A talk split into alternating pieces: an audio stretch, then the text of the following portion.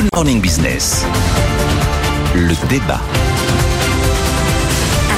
Seulement le marché de l'emploi tient, mais en plus le chômage continue de baisser en Europe. Le taux de chômage dans la zone euro a baissé de 0,1 point en août par rapport à juillet. On est à 6,4% de la population active. Jean-Marc Daniel, on n'avait tout simplement jamais connu en Europe ce chiffre.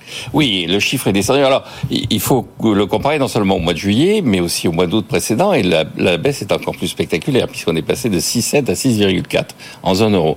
Quand on regarde en Union européenne en tant que telle, on est passé de 6,1 en août 2022 à 5,9 en août 2023. Donc partout ça baisse.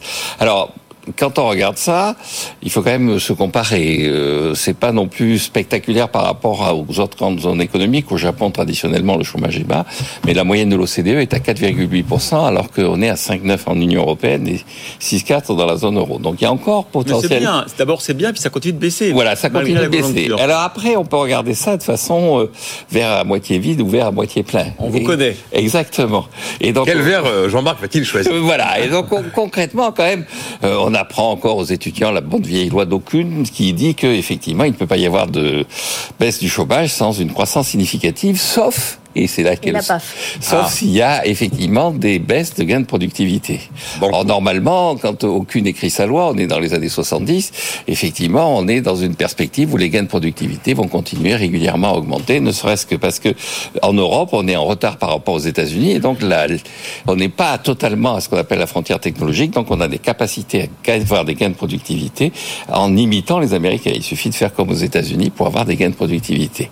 Or, qu'est-ce qui se passe? C'est que effectivement, quand on regarde les statistiques, la productivité n'est plus au rendez-vous. On pourrait penser que c'est la population active qui est en train de baisser, que c'est ça qui fait effectivement la baisse du chômage. Il y a moins de gens employés, donc il y a forcément moins de chômeurs. Non, c'est pas le cas. En France, par exemple, la population active euh, stagne à environ 30 millions de personnes et elle ne baissera véritablement que dans une quinzaine d'années. Ce qui est clair et net, c'est que la productivité est en train de baisser. Et pour la première fois, on l'enregistre physiquement dans les statistiques dans des pays comme l'Allemagne ou l'Italie.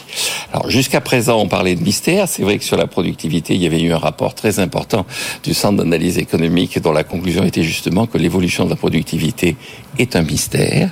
On avait mobilisé le bas et l'arrière-ban de la science économique française. C'est pas le changement de la nature des emplois, plus d'emplois de services et tout ça Alors après, effectivement, la question qui se pose, que commencent à se poser les spécialistes du, travail, c'est quel est le contenu de ces... Il y a de l'emploi à temps partiel, il y a de plus en plus des emplois euh, non salariés, non agricoles. C'est-à-dire que pendant très longtemps, l'emploi non salarié était surtout agricole. Là, maintenant, l'emploi agricole continue à baisser. Et donc, il y a des mutations de l'emploi qui sont assez significatives.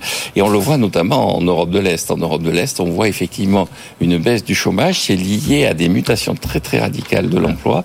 On peut considérer que la période post-communiste est derrière nous et des pays comme la Pologne et la République tchèque ont véritablement des dynamiques de création d'emplois dans des secteurs nouveaux qui peuvent expliquer le chômage. Donc, c'est une bonne nouvelle pour les citoyens, c'est une mauvaise nouvelle pour les économistes. Oui. Qui, qui, perdent leur latin. D'ailleurs, il n'y a pas de phrase latine alors qu'on est, lundi. On est mardi. On est mardi. Ah oui, oui. Ah ben, il faut être là. Alors, à, la question pourquoi le chômage baisse, moi, j'avais fait trois parties. Je me dis, il faut, trois toujours. Hein. Bien sûr. J'avais fait les raisons euh, conjoncturelles, structurelles et les mauvaises raisons. En fait, Jean-Marc a évoqué les mauvaises raisons. effectivement, les reculs de gains de productivité, qui sont d'ailleurs pas que français, c'est la mauvaise raison. Vieillissement, même si tout n'est pas aujourd'hui palpable, il y a un phénomène de vieillissement quand même en Europe qui peut participer. Après, vous avez quand même des raisons euh, euh, conjoncturel, il y a quand même des queues de comètes de quoi qu'il en coûte un petit peu partout, hein. notamment dans les reculs de gains de productivité. On arrive partiellement à les expliquer parce que ben, on a maintenu en vie des entreprises qui sont des entreprises qui auraient disparu dans un monde normal. Euh, en France, nous particulièrement, on a eu le boom de l'apprentissage, qui est un élément aussi qui participe au recul du chômage. Et puis il y a les tensions de recrutement un peu généralisées en Europe. Ça, c'est vraiment des raisons du moment, des raisons euh, conjoncturelles. Après, vous avez des raisons un peu plus structurelles. Je prends surtout l'exemple de la France parce que c'est quand même, euh, même si le taux de chômage a monté de 0,1 chez nous. Hein, euh, 10 ans de politique de l'offre, ça finit par porter ses fruits. Ça, il est absolument évident qu'à partir du moment où on s'engage dans une politique de long cours destinée à la production plus qu'à la consommation, même si on n'a jamais oublié de subventionner la consommation, normalement, ça porte ses fruits. On a euh, un phénomène de régionalisation avec un début de retour d'industrie euh, ci et là, et on sait que bah, c'est quand même porteur d'emploi, même si Jean-Marc me dira que c'est une, la, pire des nouvelles qui puissent nous arriver, le retour, le retour de l'industrie. Euh, et puis on a aussi des emplois de meilleure qualité. On remarque que maintenant, bah, y a la, la majorité des emplois sont désormais désormais des emplois en CDI, Oui. euh, ce qui n'était pas le cas depuis de, de très nombreuses années.